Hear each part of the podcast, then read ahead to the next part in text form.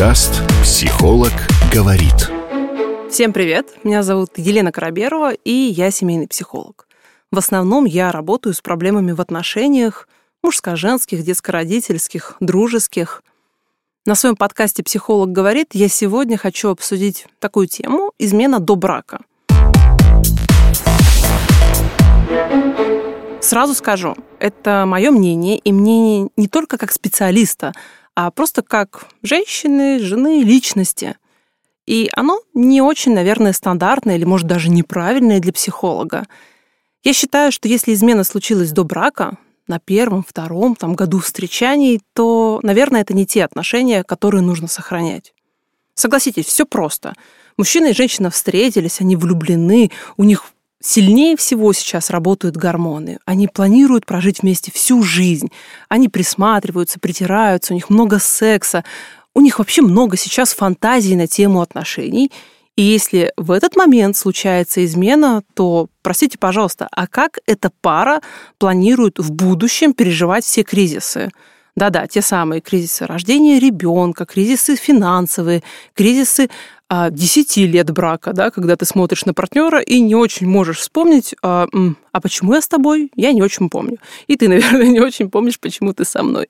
А самый мой любимый кризис, кризис опустевшего гнезда, да, когда 16-18 лет отношениям.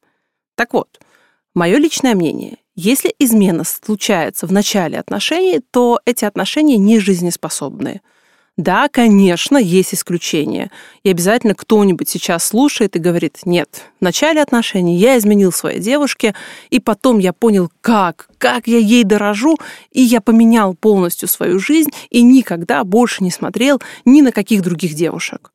А, классно, но исключения только подтверждают правила – если в начале отношений? Партнер вам изменил, или вы тот партнер, который изменил, или вы хотите изменить, и вы понимаете, что вот совсем скоро это случится, то значительно честнее и проще будет сказать, дорогой мой молодой человек, или дорогая моя девушка, ты классная, мне очень многое в тебе нравится, и я очень бы, наверное, хотел хотеть с тобой прожить всю жизнь, но, похоже, нет.